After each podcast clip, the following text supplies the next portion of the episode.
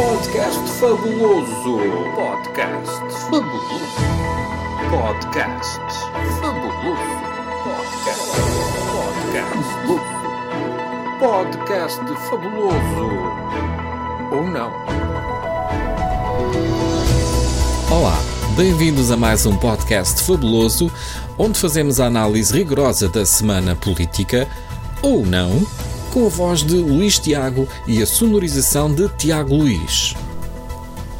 Episódio 16. E esta semana o podcast Fabuloso descobriu que João Soares, apesar de ter editado esse livro, conforme ele assim o reclama, talvez não tenha lido O Triunfo dos Porcos de George Orwell, mas isso também não impediu de citar a sua obra. Quem nunca? Quem nunca citou um livro que não leu?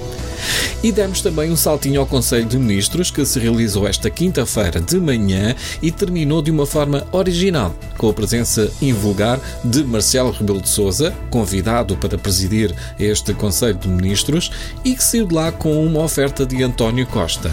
Um bonsai. Sai, sai. Está a ouvir, está a ouvir. O podcast fabuloso, fabuloso. Quem não se lembra de João Soares, filho e herdeiro da fortuna multimilionária criada na vida pública de Mário Soares?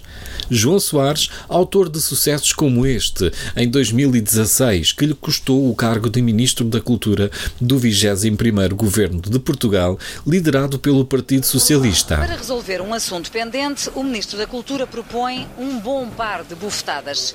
João Soares usou a página pessoal no Facebook para deixar uma ameaça a Augusto M. Seabra, colunista do Jornal Público. Em 1999 prometi-lhe publicamente um par de bufetadas. Foi uma promessa que ainda não pude cumprir. Não me cruzei com a personagem Augusto M. Seabra ao longo de todos estes anos. Mas continuo a esperar ter essa sorte. Lá chegará o dia.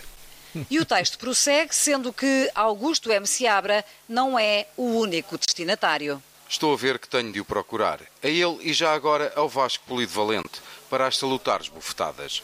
Não é nada maluco. Só lhes podem fazer bem. A mim também.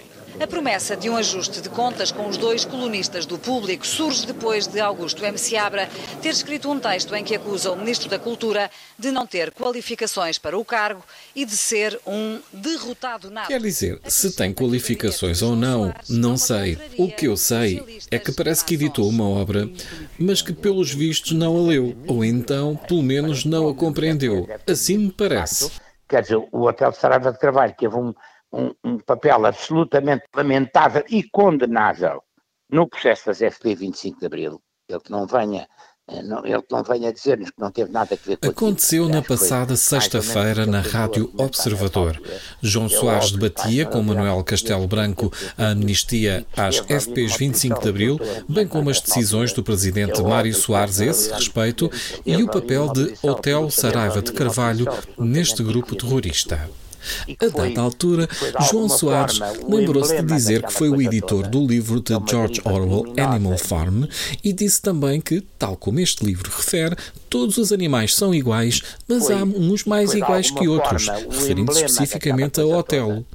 Ora, além de estar a chamar animal ao Otelo, também esta comparação não é muito lisonjeira para o seu pai. Pode ser desculpada, isso, é, isso parece-me óbvio, mas não é por isso que o, o Hotel Sarada de Carvalho deixa de ter sido o, o, o, grande coordenador da Revolução do 25 de Abril. Isso é óbvio também, parece óbvio, não é? Eu editei o George Orwell em 1975, com o título do Triunfo dos Porcos, o Animal Farm. E ele diz que todos somos iguais, mas há uns mais iguais que os outros. E obviamente que o hotel não é um homem qualquer. Mas esse é o pior exemplo. Para, no fundo, explicar o papel que ele teve naquela coisa, naquela deriva absolutamente inacreditável e, e, e, profundamente errada e criminosa que foi. Eles assassinaram 18 pessoas. Mas que raio de edição do livro é que o João Soares fez que parece nem conhecer a história? Enfim, quinta-feira de manhã houve Conselho de Ministros com a estrela convidada Marcelo Rebelo de Sousa. Em matéria florestal, todos nos recordamos daquilo que foi a tragédia de 2017.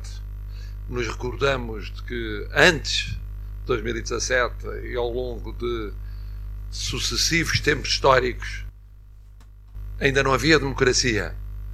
Depois, em democracia, o flagelo dos incêndios florestais. o flagelo. Foi um flagelo que periodicamente. É o flagelo porque é amarelo. E é dito também pelo Marcelo. Porque se ele se chamasse Campelo, já dizia bem que é flagelo. Logo a seguir.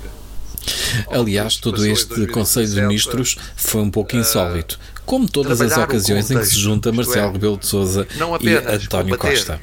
Os incêndios, mas prevenir os incêndios. A dada altura, até parece que António Costa já está a dar conselhos e dicas sobre depilação brasileira. No que era um cabeço pedregoso, hoje temos esta mata frondosa. Felizmente, devidamente desenhada, com a combinação das diferentes espécies arbóreas, de forma a que ela seja uma mata resiliente, seja um pulmão verde desta cidade. Ei, abuso, Este é um percurso que tem que prosseguir para além do mandato. Mas o melhor ainda estava para vir com a oferta do, do bonsai, o famoso bonsai de António Costa para o presidente Marcelo Rebelo de Sousa. Também, aliás, convém dizer, perdurará para além perdurará. do mandato de 5 anos Vai perdurar, que muito bem. na próxima semana.